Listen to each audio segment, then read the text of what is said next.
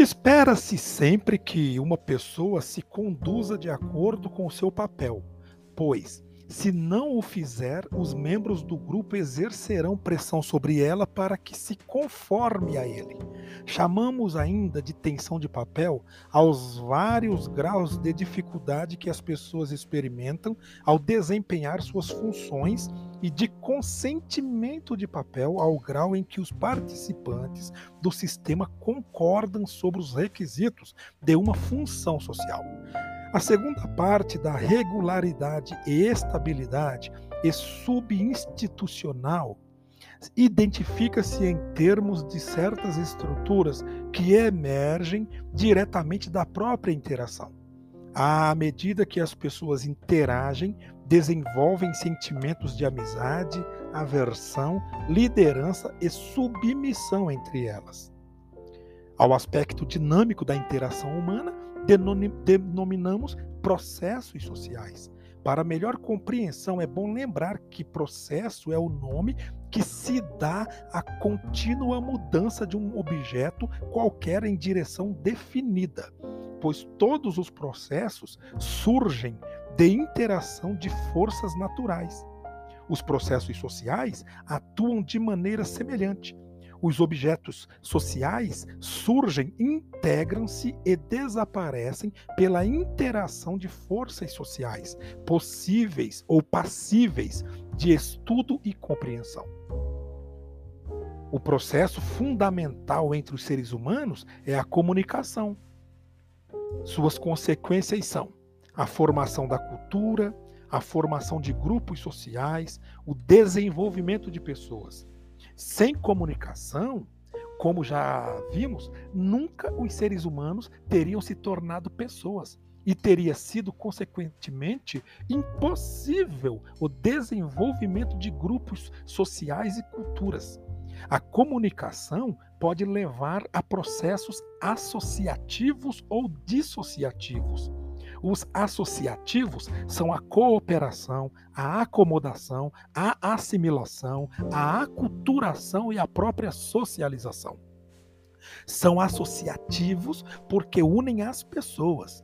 Já os dissociativos são o isolamento, a competição e o conflito, processos que separam as pessoas. A cooperação que mostra um alto grau de socialização é a ação coletiva, integrada, com vistas a um fim comum qualquer, como no caso do mutirão.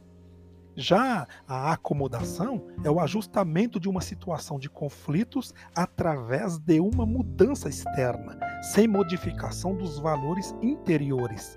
Digamos, num exemplo bem simples, que numa região estranha, onde não existem os alimentos a que estamos acostumados, nos acomodamos aceitando os elementos, os alimentos oferecidos, mas com repulsa interior.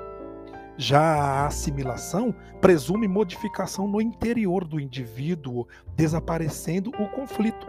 Voltando ao exemplo anterior, digamos que com o tempo passamos realmente a apreciar aqueles alimentos. Houve, pois, uma assimilação da alimentação natural daquela região. A aculturação é o contato de culturas diferentes que se influenciam mutuamente, levando a um amálgama, uma internalização de ambas as culturas. Quando nós comemos, por exemplo, acarajés, estamos mostrando uma aculturação, pois os hábitos alimentares do negro se misturam aos nossos.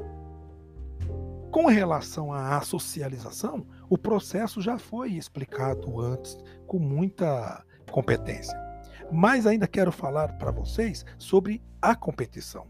A competição é a luta quase completamente inconsciente por bens ou status. Quando esta competição se torna plenamente consciente e e área de atrito, transforma-se em conflito quando há então o propósito de destruir ou frustrar o adversário.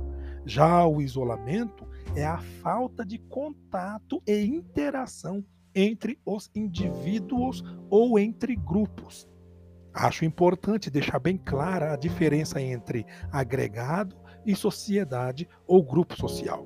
Pessoas que estão juntas em um ônibus, em um teatro ou num templo religioso formam um agregado.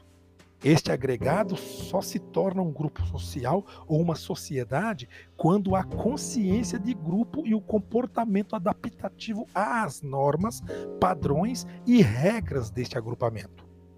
Pelo que temos visto até aqui, podemos deduzir que, quando me refiro à sistematização da sociedade, normas, costumes, leis, instituições, estou falando sobre sua organização.